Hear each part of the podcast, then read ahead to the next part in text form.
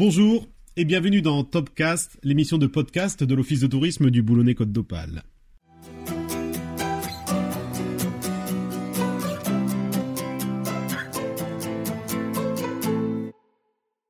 Vous pouvez nous suivre sur les réseaux sociaux, partager ce podcast, le commenter avec le hashtag au Top Côte d'Opale.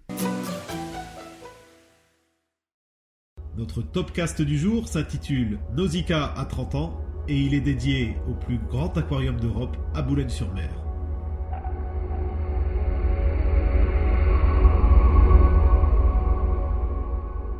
Boulogne doit tout à la mer. Son histoire, son patrimoine, sa culture, ses traditions.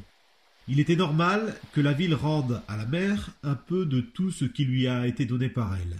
Depuis 1991, depuis exactement 30 ans, c'est la mission de Nausicaa, rendre hommage à la mer en la faisant connaître, en la faisant découvrir, en la faisant aimer. À l'occasion de cet anniversaire, nous avons souhaité consacrer un épisode de Topcast au plus grand aquarium d'Europe.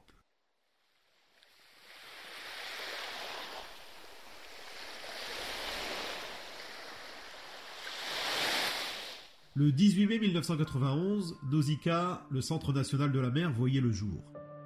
Et quel plus bel hommage la ville pouvait-elle rendre à l'océan Si la pêche et les grandes traversées ont apporté beaucoup à Boulogne, les bains de mer, apparus au XIXe siècle, ont été à l'origine de la création de la station balnéaire. On venait de très loin pour prendre la lame, disait-on à l'époque, c'est-à-dire se baigner dans l'eau de mer à Boulogne. La station balnéaire va rapidement doter son établissement de bain d'un aquarium. Il y avait donc dès le 19e siècle un aquarium à cet emplacement.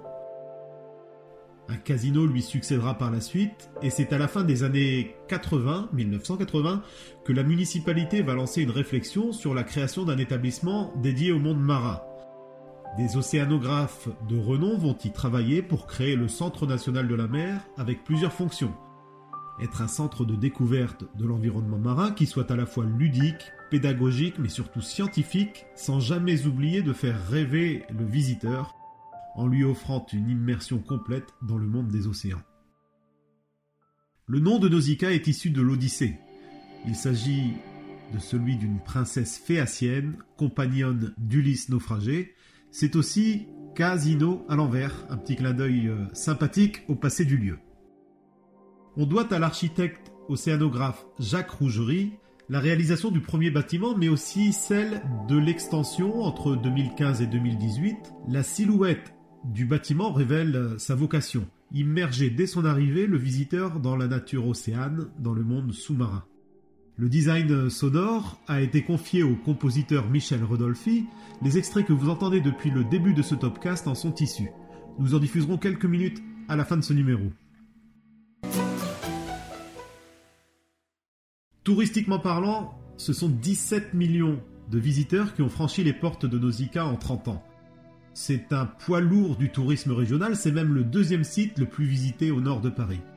17 millions de visiteurs, dont près de 30% d'étrangers, des Belges, des Anglais, des Allemands, des Luxembourgeois, qui découvrent par la même occasion les richesses de notre côte d'Opale. Les retombées touristiques et économiques de Nausicaa sont indéniables et profitent à l'ensemble de la région de France. On dit que c'est une locomotive touristique. Nausicaa est le plus grand aquarium d'Europe et l'un des plus grands du monde. Et je ne résiste pas à l'envie de vous donner quelques chiffres assez vertigineux.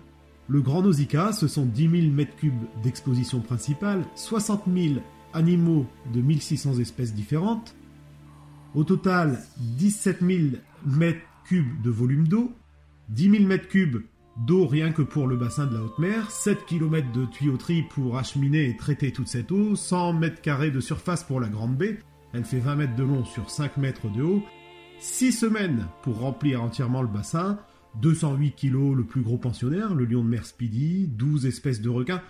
Bref, on pourrait continuer comme ça longtemps à fournir des chiffres, mais nous préférons vous laisser vous imprégner de l'atmosphère sonore de Nausicaa avec quelques minutes de musique composée par Michel Rodolphi.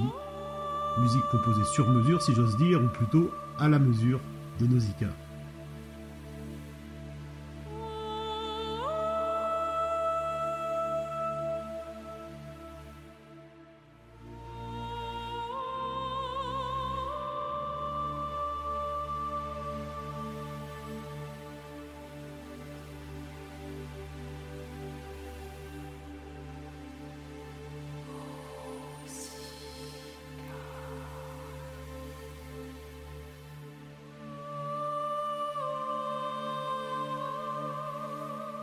Cette ambiance musicale nous met vraiment dans l'atmosphère que l'on ressent quand on se trouve face à la Grande Baie, au plus près d'espèces euh, originaires du Pacifique comme la raie manta ou la raie aigle. Des fonds sous-marins que l'homme n'a pas souvent la chance de découvrir d'aussi près, c'est l'environnement de l'île de Malpelo au large de la Colombie qui a été reconstitué de la surface aux profondeurs.